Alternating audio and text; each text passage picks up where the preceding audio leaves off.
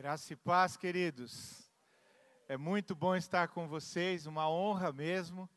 Estava dizendo ao pastor Davi isso e à Mônica, como nos sentimos honrados em poder estar com vocês e conhecê-los, estar mais próximo e ainda o privilégio, a honra que Deus nos dá de poder partilhar a palavra com vocês.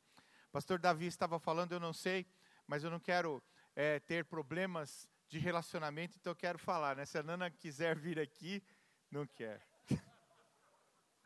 Então, para não ter problema em casa, então eu vou falar já, porque. uh, estamos casados, e a Nana estava falando ontem. Agora, em janeiro, vamos completar 40 anos de casados. Amém. É. Esses dias eu estava num local, não sei que motivo lá, num comércio, e a pessoa perguntou quantos anos vocês têm de casado, né? Nós falamos, ela falou, mas é possível? Eu falei, estamos aqui. e vivendo muito bem, é algo talvez para se falar, né? Nós temos 40 anos de casados e isso não é, é alguma coisa em termos de fantasia ou coisa semelhante, mas nos apaixonamos a cada dia, amamos mais um ao outro. A Nana é, é preciosíssima para mim. Uma das coisas que nós temos acertado desde o nosso namoro, nós tivemos o privilégio de poder fazer isso. Nós definimos uma coisa, eu disse a ela, ela disse a mim: Olha, eu amo você, mas amo primeiro a Jesus. E isso tem sido uma garantia tanto para mim quanto para ela. A nossa aliança com o Senhor torna o nosso relacionamento muito seguro muito garantido no Senhor. Ele é, de fato, a nossa, o nosso fiador, o nosso, aquele que garante o nosso relacionamento. E às vezes você está aqui é, querendo firmar-se em sentimentos, em emoções. Sentimentos e emoções vão e passam. Eu brinco lá na igreja, tem hora que lá em casa dá vontade de pegar a cadeira e tacar na cabeça da Nana. e eu sei que ela também, né?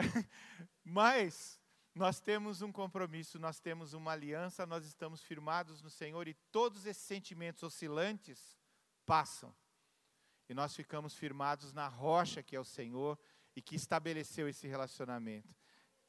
Isso é bênção de Deus. Casamento é coisa maravilhosa. Nossos filhos gostaram tanto que logo casaram bem cedo.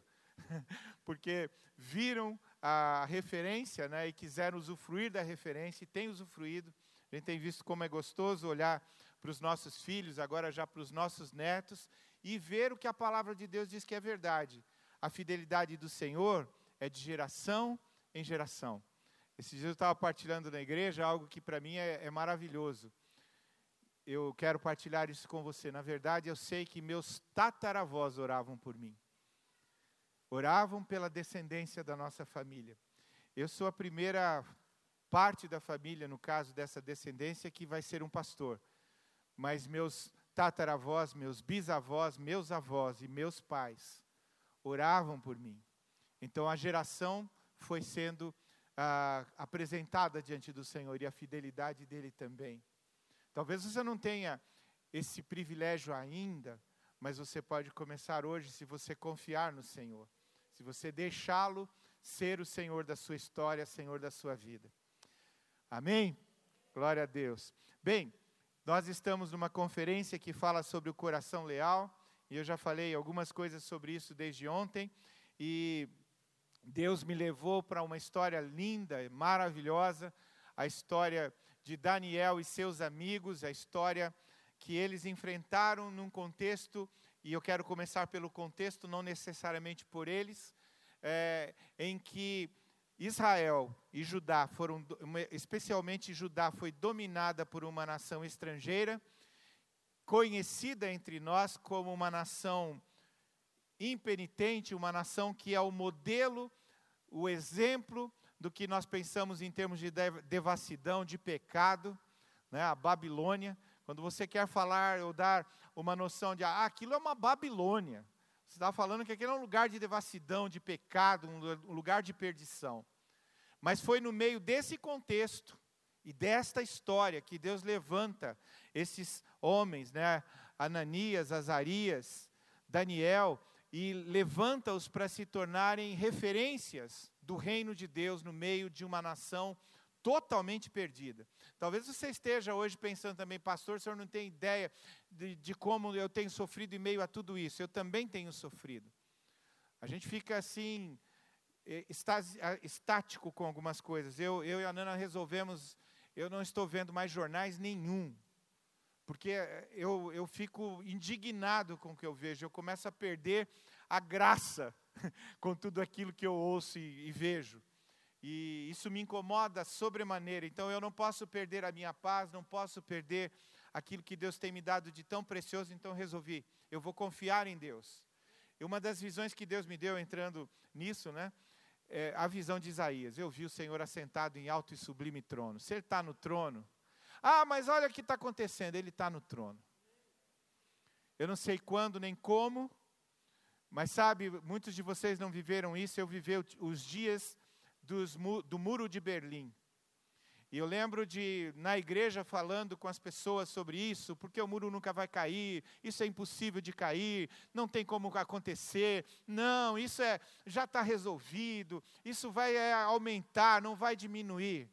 Eu me lembro, nós dormimos um domingo e acordamos uma segunda-feira sem muro, porque quem interviu? Eu me lembro, o Senhor é, agindo mesmo sobre a vida de diversas igrejas na Europa e muitos fora da Europa oravam e clamavam a Deus. Nós fomos lá e derrubamos o muro? Não. Mas de uma forma sobrenatural, algo impensável, inimaginável. Talvez você não tenha noção disso, talvez você tenha que ler. Então vai para o Google lá e procura algo inimaginável, ninguém entende por quê. Mas nós conhecemos o porquê e a razão disso. O Senhor interviu.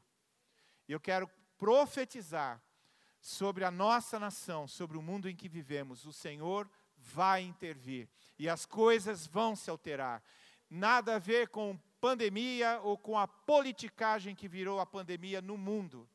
Deus vai reverter tudo isso e a glória dele vai ser manifesta nas nações.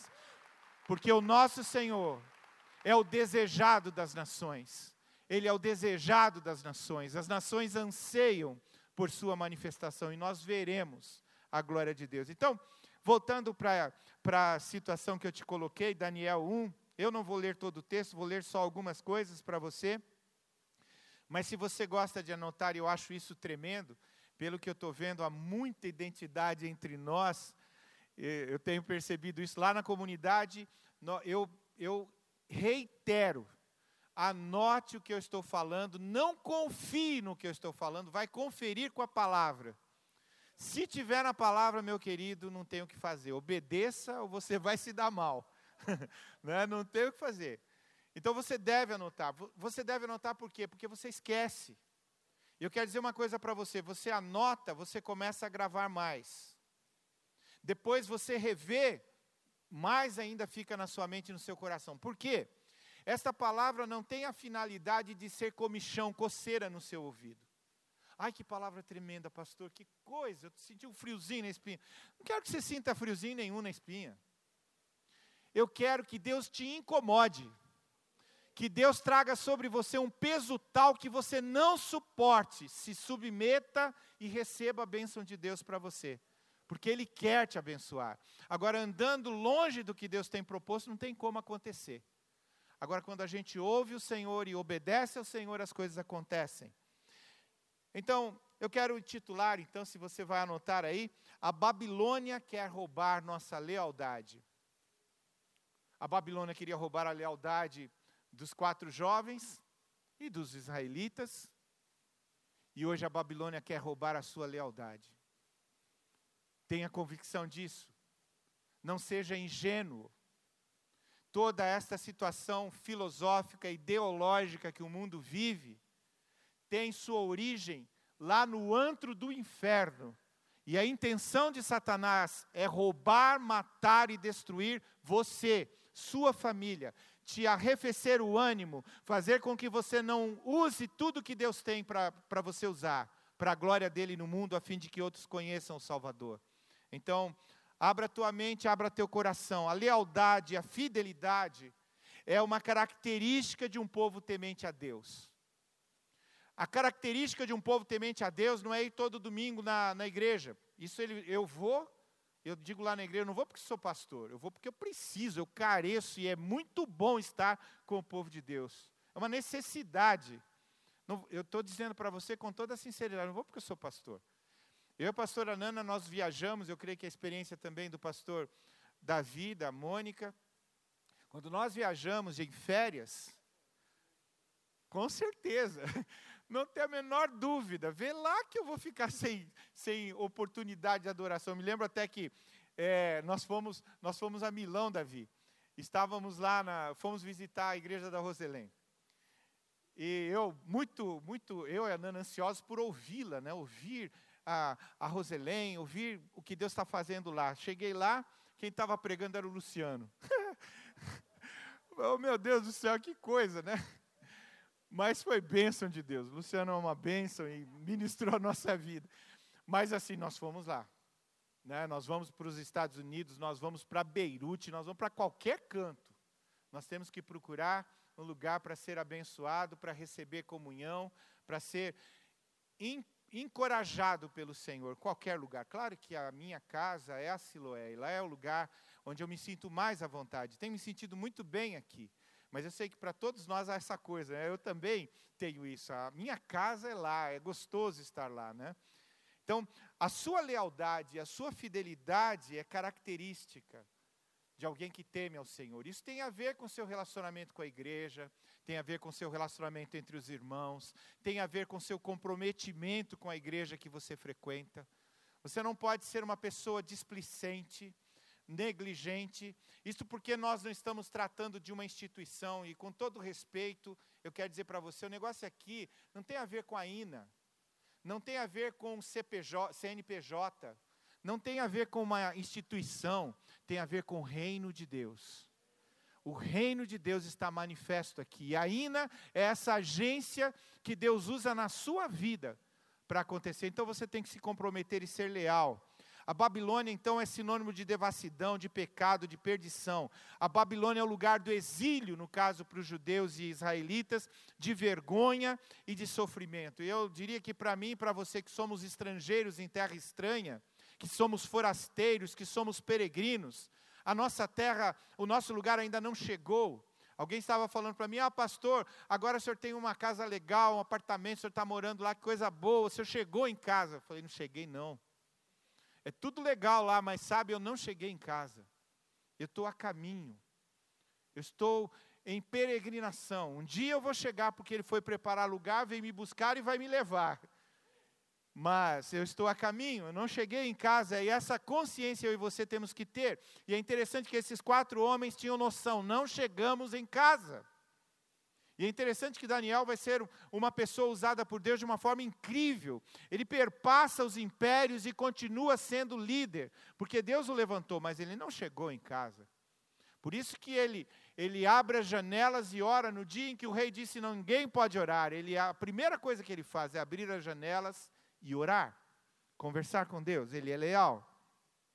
Então, é um lugar de provação, a Babilônia, mas eu quero dizer para você uma coisa muito séria. É um lugar de oportunidade. Porque o Senhor Jesus havia dito que nós não deveríamos ser tirados do mundo, ele pediu ao Pai, mas livrados do mal. E ele mesmo também delega, ele nos envia, assim como o Pai me enviou, eu também vos envio. Então nós não estamos ao acaso aqui. Embora não seja a nossa casa, não seja a nossa terra, nós não estamos aqui de forma indefinida. Estamos aqui, ah, quem sabe daqui a pouco. Não, não. Deus tem propósito. Você lembra? Jesus disse que nós sairíamos por todas as nações fazendo discípulos delas. E isto é lealdade ao Senhor.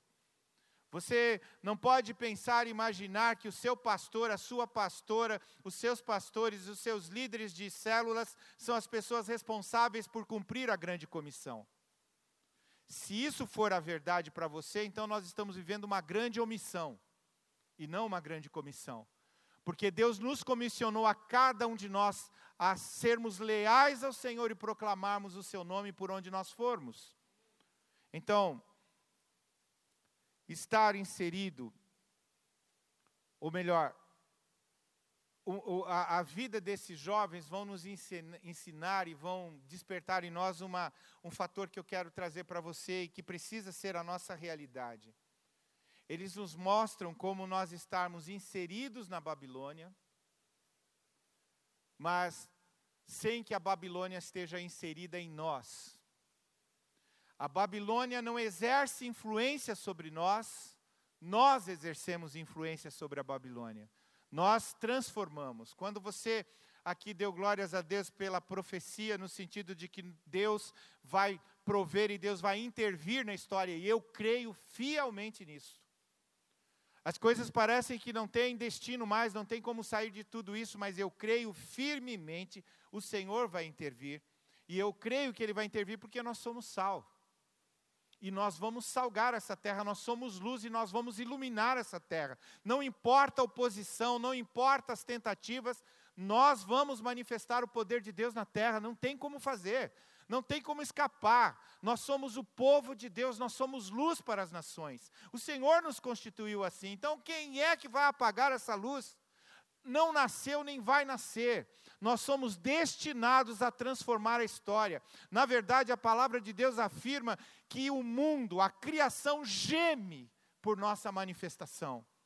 Então chegou a nossa hora como povo de Deus, de não de não nos submetermos à Babilônia, mas reagirmos a ela. E quando eu penso nisso, eu olho para esse roubar que a Babilônia quer fazer em relação a nós, e penso nas saídas que, eu, ou melhor, nas situações que podem acontecer e que eu e você temos que evitar. A primeira delas, que você precisa saber, precisa estar consciente, você precisa estar esperto quanto a isso, é que a sua lealdade pode ser ganha ou perdida em casa, pode ser perdida na igreja. A lealdade pode, pode ser perdida aqui dentro mesmo, não precisa nem sair destas portas. A coisa pode acontecer aqui. Quando eu olho para Daniel, versículo 1 e, capítulo 1, versículo 1 e 2, o texto diz: No terceiro ano do reinado de Jeoaquim, rei de Judá, Nabucodonosor, rei da Babilônia, veio a Jerusalém e a sitiou. E o Senhor entregou Jeoaquim rei de Judá, nas suas mãos. E também alguns dos utensílios do templo de Deus. Ele levou os utensílios para o templo do seu Deus na terra de Sinear e os colocou na casa do tesouro do seu Deus. Até está aqui no minúsculo para você entender muito bem. Mas sabe, isso aqui tem um contexto histórico muito interessante que às vezes nós não, não, te, não atinamos para ele. Segundo Reis 20, de 12 a 18, fala sobre o rei Ezequias e fala que naqueles dias o imperador da Babilônia veio visitar Judá. E Ezequias, animado com a visita dos seus inimigos, abre todos os cofres e toda, todo o palácio e a casa do Senhor para que eles vejam o que é que Judá possui. Quando Nabucodonosor invade Judá, ele tem consciência do que ele quer fazer. E ele sabe aonde ele vai mexer. Quando eu penso nisso, eu penso que muitos de nós, por vezes, estamos brincando com o pecado. E nós expomos as nossas vidas às pessoas, ao mundo, à carne, e porque fazemos isso, nós perdemos a bênção de Deus, perdemos o favor de Deus. É interessante que o texto diz que os, os utensílios do templo, você pode pensar, quem sabe, no, incenso, no, no, no recipiente que, onde, onde eram colocado incenso, isso faz me lembrar oração. Quantas vezes eu e você somos roubados na nossa lealdade em relação a uma vida de intimidade com Deus? Eu tenho falado sobre isso com você. E nós simplesmente deixamos para lá, nós somos indiferentes a isto. Não brinque com o pecado. É interessante, em Isaías 5,20 o texto diz: Ai dos que chamam ao mal bem e ao bem mal, que fazem das trevas luz e da luz trevas, do amargo doce e do doce amargo. É interessante como nós vamos nos aculturando a Babilônia. Eu estava partilhando com o pastor Davi e pastora. Fugiu. Mônica. Branco na memória. Algo que aconteceu lá na nossa comunidade, isso acontece lá.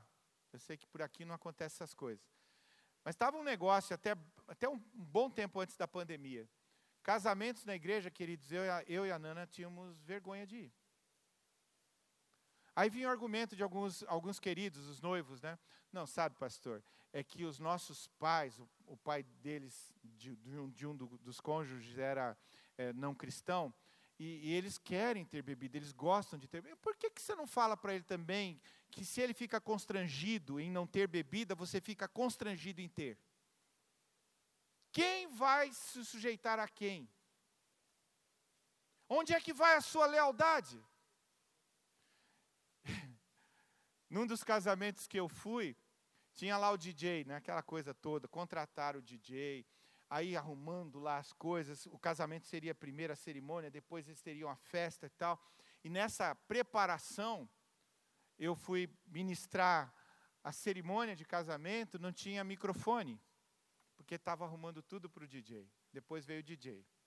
Meu Deus do céu. E teve até dança da garrafinha, e, e pastor dançando a garrafinha. Aquilo lá para mim deu. Deu. Eu falei, Nana, chegou não dá mais. Não, não, não dá, não tem condição. Olha, gente, você quer casar no Senhor? Então, por favor, as condições são estas. Se você quer assim, muito bem. Se você não quer assim, não, pastor, porque eu vou casar na outra igreja. Deus te abençoe, vai na bênção. Eu não vou comprometer a minha, o meu testemunho com isso de jeito nenhum. Não vou. Eu sei que, ah, pastor, o senhor está sendo radical. Queridos, eu, eu não posso, de forma alguma, comprometer a minha lealdade ao Senhor. Não tem nada a ver com o fato de eu ser pastor. Eu não posso comprometer a minha lealdade. Não posso. Eu, eu vivo em terra estranha e preciso manifestar o reino aqui. A cultura do reino precisa ser mostrada. Eu que tenho orado ao Senhor, Senhor, traz o céu à terra. Aí eu fico vivendo a terra só. Como é que eles vão querer ver o céu? Eles precisam ver o céu. Agora eles vão ver o céu na minha vida. Então eu não posso comprometer isto. Mas o rei Joaquim se permitiu aculturar. A Babilônia, você precisa saber o que eu estava falando aqui dos pais lá dos noivos, ela não negocia. Não é assim que a gente enfrenta situações aí no mundo? Ah, não. Esse negócio de religião aqui não vai dar certo, não pode. Não pode religião, lembro de situação lá no prédio que eu moro. Não pode religião, não pode ter reunião de religião. Isso não pode. Mas tinha um grupo de espíritas se reunindo, eu tenho que falar isso. Não houve nenhum obstáculo. É o que então aquilo lá? Não é religião.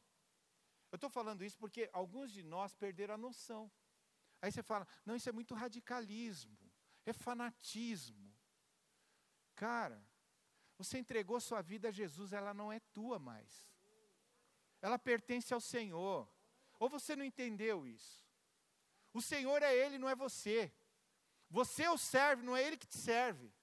Ele, por muita graça, resolve nos servir. Eu, eu fico constrangido diante do meu Deus em ver como ele me abençoa. Eu não mereço de jeito nenhum. Eu não merecia nem ser salvo. Agora ele cuida de mim, ele me provisiona, ele me ampara, ele, ele me abençoa. Eu só tenho que render graças a ele, ser fiel a ele em qualquer situação. Isso me vem à memória uma situação lá atrás, eu trabalhava numa empresa, antes de ainda ser ordenado pastor, o, o, eu era é, encarregado de contabilidade e o contador era uma pessoa que eu alcancei para Jesus, era minha ovelha, e um dia nós estávamos lá no escritório, não tinha muita gente, e alguém, o telefone tocou e eu fui atendi. E aí a pessoa falou, oh, eu precisava falar com o fulano, que era o meu, meu chefe. E eu falei, olha, o fulano está aqui querendo falar com você. Diz para ele que eu não, não estou. Eu falei, eu posso dizer para ele que você disse para eu dizer que você não está. Mas você está, não tem como dizer que você não está. Radical, pastor. Não é radical. O mundo faz muito pior com você e você aceita. Então nós precisamos manifestar o reino de Deus. o inimigo, nesse sentido, quer roubar as nossas riquezas, a nossa vida. A Babilônia levou o que Israel tinha de mais precioso, os utensílios da casa do Senhor. E nesse tempo de pandemia, eu olho para isso e vejo que nós temos expostos, exposto os nossos corações, nós temos perdido a lealdade em muitas situações. Eu tive que tratar situações, queridos, e até a nível de, de liderança. Conversar e falar, escuta, cara, você bota uma foto dessa da sua esposa no Instagram, você não acha estranho um negócio desse? Eu tenho vergonha disso, agora você está expondo a sua esposa. Depois você reclama de situações na sua vida. Cuida com isso, cara. O que, que você está pensando que é a vida? Depois a gente fica falando, mas ah, vai separar e tal. Claro, mas não tem como, o caminho é, é certinho. Você precisa não expor os seus filhos, não expor a sua igreja, não expor as pessoas. Eu falei de algumas situações, mas há diversas situações. Eu, eu, vejo que outra, outra situação muito comum na igreja é nos acostumarmos com o sublime. Olha um momento como esse que nós vivemos aqui na adoração. Ah, que legal. Nós cantamos mesmo, Deus, Deus vai realizar milagres, né? Né, Ana? É, vai realizar. Cara, ele realizou. Eu posso até não ter noção da onde, mas se ele se ele colocou no coração do pastor Davi, direcionou, direcionou-nos a orar. Ah, eu, tenho, eu não tenho a menor dúvida de que coisas incríveis aconteceram. Eu não estou vendo, mas eu sei. Eu não vivo pelo que eu vejo, eu vivo pelo que eu creio. Eu tenho fé no Senhor e a palavra dele não volta vazia. Ela cumpre aquilo para o que foi destinada. E ela se cumpriu nesta manhã. Onde? Não sei. Eu não sei. Mas eu sei que se cumpriu, que realizou. E eu preciso crer. Então não se acostume com o sublime. Mais ou menos aquela ideia, né? Você vai para o Equador. Você tem que se acostumar com a altura. E aí, quando você chegou lá, você vai se acostumando com a, com a altura, você já consegue respirar melhor, aí você consegue até correr, e quem sabe você consegue até jogar futebol lá em Quito. No, depois de passado alguns meses, aquilo para você está tudo certo. Isso é o que tem acontecido com muitos cristãos, acostumaram-se com a glória de Deus. E agora não percebem a grandeza daquilo que está acontecendo na sua vida do realizar de Deus, da presença de Deus. Então, sua lealdade pode ser ganha ou perdida na sua casa, na casa de Deus, na sua casa lá, na sua casa mesmo, entre os seus amigos. Você perder a, a, a, a lealdade ao Senhor por não perceber a ação de Deus, a intervenção de Deus, o realizar de Deus na sua vida. Mas sabe, sua lealdade também será testada, daqueles jovens foi testada ela vai ser testada nas circunstâncias. Né, o texto diz lá que o, o, imperador, no caso Nabucodonosor, chamou o seu serviçal e disse que era para ele procurar jovens sem defeito físico, de boa aparência, cultos, inteligentes, que dominassem os vários campos do conhecimento, versículo 4, e fossem capacitados para servir no palácio do rei. Ele deveria ensinar-lhes a língua e a literatura dos babilônios. Nós estamos entendendo isso aqui? Ele estava falando da cultura deles. Ele estava querendo que eles mergulhassem na cultura da Babilônia. Queria que aqueles jovens fossem dominados pela filosofia de vida, pelo, pelos comportamentos e pelas práticas da Babilônia. Olha, essa sua atitude não é politicamente correta. Você precisa agir de uma forma mais cordata com as pessoas. E onde fica o Evangelho nisso, querido? Onde é que fica o reino de Deus nisso? Algum tempo atrás eu conversei com uma pessoa, estava falando sobre, ah, pastor, o senhor tem que ser mais, é, mais maleável não dá para ser, porque o meu Deus é absoluto, a palavra dele é absoluta e eu não tenho o que fazer. Eu tenho que obedecer. É isso que ele disse, é isso que ele disse, não tem meios termos. Nós temos que voltar então à palavra. O tempo de pandemia, nesse sentido, também colocou muita gente em teste, né? Fidelidade. Lá na. Eu sei que aqui em Londrina não acontece isso, mas lá em Joinville,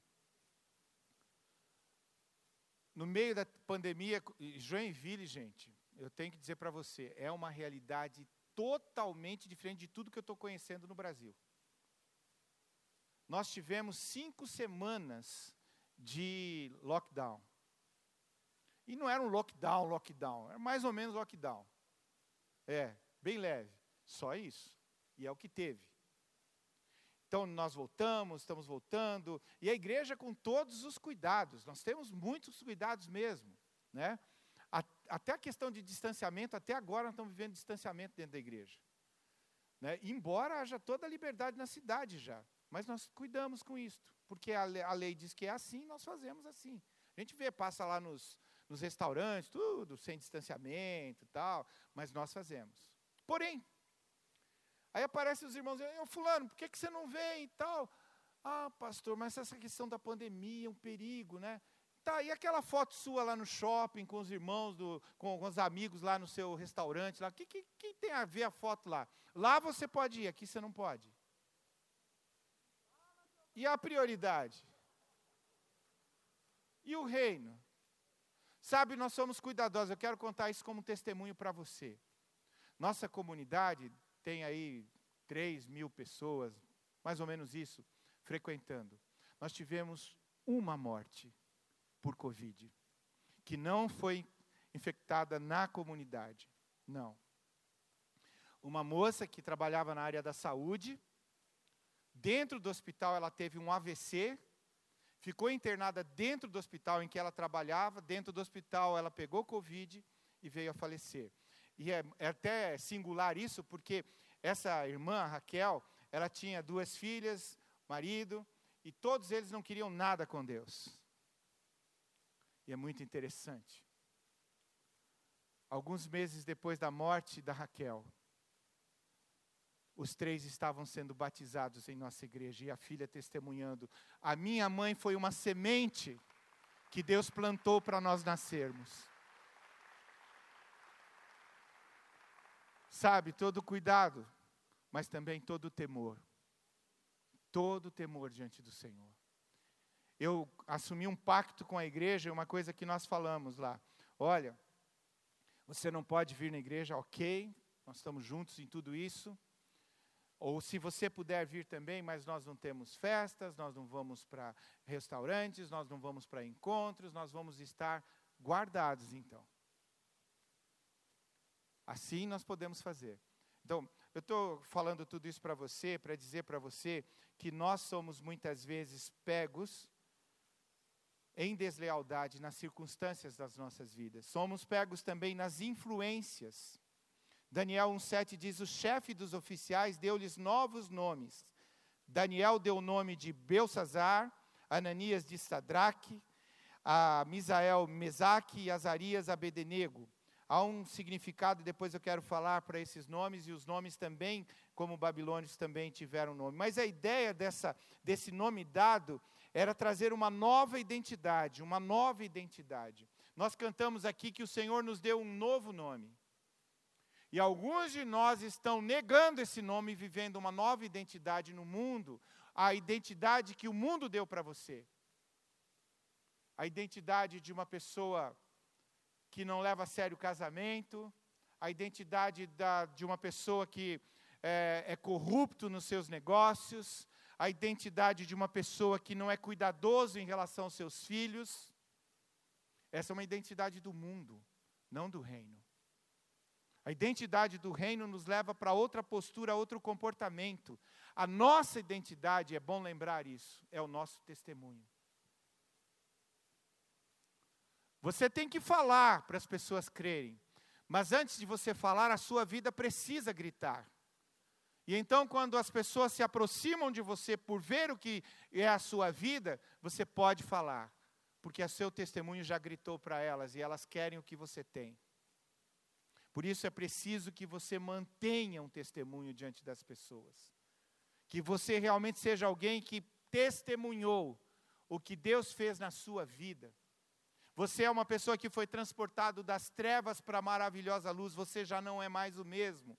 E você recebeu um novo nome, um nome que está escrito lá na glória, um nome que identifica você com o reino de Deus, que identifica você com Jesus, que identifica você com a eternidade, que identifica você com a presença do Espírito Santo, que te identifica como cristão, pequeno Cristo que vive plenamente o que Deus tem para você. Então, sua lealdade pode ser ganha ou perdida em casa, sua lealdade será testada. Sua lealdade será revelada na força do seu caráter. Versículo 8: Daniel, contudo, decidiu não se tornar impuro com a comida e com o vinho do rei, e pediu ao chefe dos oficiais permissão para se abster. Lembrando daquilo que eu estava falando, alguns cristãos têm pedido permissão para não se abster. E ele disse: Não, eu não quero participar disso. Daniel não hesitou. Santidade e vida com Deus é uma escolha que nós tomamos todos os dias, queridos. Todos os dias. Nestas horas é que vivemos de acordo com aquilo que cremos, com aquilo que oramos. A força do caráter mantém a real identidade. A Babilônia é a oportunidade de manifestarmos o caráter do Senhor. Por fim, a sua lealdade atrai o favor de Deus. É interessante olhar para a vida desses homens. A lealdade é retribuída com a generosidade de Deus. Olha o que diz o capítulo 1, versículo 17 e 20. A esses quatro jovens, Deus deu sabedoria e inteligência para conhecerem todos os aspectos da cultura e da ciência. E Daniel, além disso, sabia interpretar todo tipo de visões e sonhos. O rei lhes fez perguntas sobre todos os assuntos que exigiam sabedoria e conhecimento, e descobriu que eram dez vezes mais sábios do que todos os magos e encantadores de todo o seu reino. No versículo 19, Ainda diz: O rei conversou com eles e não encontrou ninguém comparável a Daniel, Ananias, Misael e Azarias, de modo que eles passaram a servir o rei. O favor de Deus encontra você onde você estiver. Eles estavam na Babilônia, num lugar de perdição, num lugar de distância de Deus, num lugar terrível, mas o Senhor os encontrou ali e honrou a vida deles. É muito interessante pensar como Daniel foi reconhecido, não só pelo governo da Babilônia, mas pelo governo da Síria também. Ele foi reconhecido. Ele era alguém notável. E sabe o que era notável em Daniel? Você lembra do que Nabucodonosor viu naquela situação da corva, da, da, da fornalha de fogo ardente? Você se lembra? Ou mesmo depois na cova dos leões? Você se lembra do que eles viram neles? Eles eram homens diferentes debaixo do sol. Homens que não se venderam à cultura. O edito do rei era: ninguém ora a não ser ao imperador. E é muito interessante a narrativa do texto. Aí eu estou falando da gramática mesmo. O texto termina dizendo que era proibido orar e imediatamente o texto começa dizendo: Então Daniel vai para sua casa, abre a janela e ora. Puxa, pastor, mas ele era Daniel, né? Eu tenho pedido a Deus, Senhor, me dá um coração igual dele, me dá uma vida como a dele. Senhor, eu quero ser vitorioso como ele. Eu quero ser usado pelo Senhor. Eu quero ser lembrado como alguém que temeu ao Senhor e por isso se tornou esse homem tão vitorioso. Muitos de nós querem as vitórias de Daniel, só não querem o preço que ele pagou para ter as vitórias. Mas ele pagou um preço. Vitórias pedem lutas, lutas trazem grandes vitórias para nós. Não é o lugar que marca um homem e uma mulher de Deus, queridos, mas é um homem e uma mulher de Deus que marcam o ambiente onde estão. Por onde eu for, por onde você for, a presença vai conosco. E aonde você entrar, Não é a situação de você dizer, ah, como está diferente esse ambiente. Mas eu profetizo, na hora que você entrar no ambiente, as pessoas dirão: mudou a ambiência, o que, que aconteceu? Ele chegou. Ele chegou. E aonde ele estiver, a profunda contrição, a bênção, a alegria incontida, porque ele chegou. Ele está entre nós, é a situação que nós tivemos aqui naquele momento de adoração. Ele está entre nós.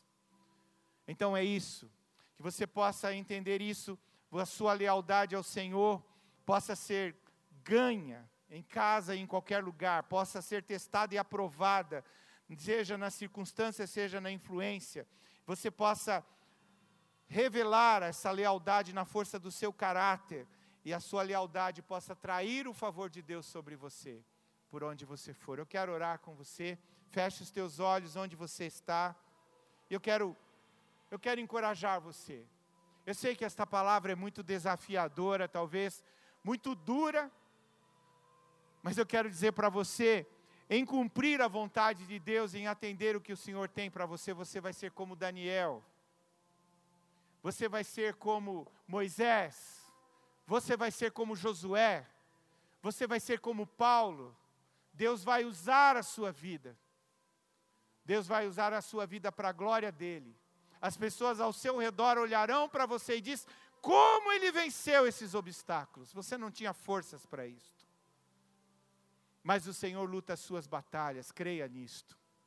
Ele adestra as suas mãos para a batalha e não há quem possa impedi-lo. Não há ninguém que possa separar você do amor de Deus que está em Cristo Jesus. Mas para que isso aconteça, você precisa se aproximar, você precisa andar em lealdade. Vamos orar. Deus, nós estamos mesmo quebrantados diante de Ti, reconhecendo quem Tu és. E a Tua presença é constrangedora, Senhor. A tua presença é maravilhosa. A tua presença é curadora, é renovadora, Senhor. O Senhor é um refrigério para a nossa alma. Eu oro a Deus por irmãos e irmãs aqui, quem sabe pessoas que se deixaram roubar pela Babilônia, Senhor. Em nome de Jesus, Senhor, hoje seja o dia da restituição. Ó Deus, que haja restituição na vida de irmãos e irmãs aqui. Que a lealdade seja restituída, Senhor, que um coração leal seja apresentado, Senhor, e que a tua mão forte e poderosa esteja sobre eles para guardá-los, para preservá-los, para erguê-los e manifestá-los como testemunhas do Senhor para essa hora, a fim de que, Senhor, todo esse quadro que vemos na nossa nação seja revertido para a tua glória e para a tua honra nós clamamos isso, nós te pedimos, Senhor, em nome de Jesus. Em nome de Jesus. Você pode saudar o Senhor?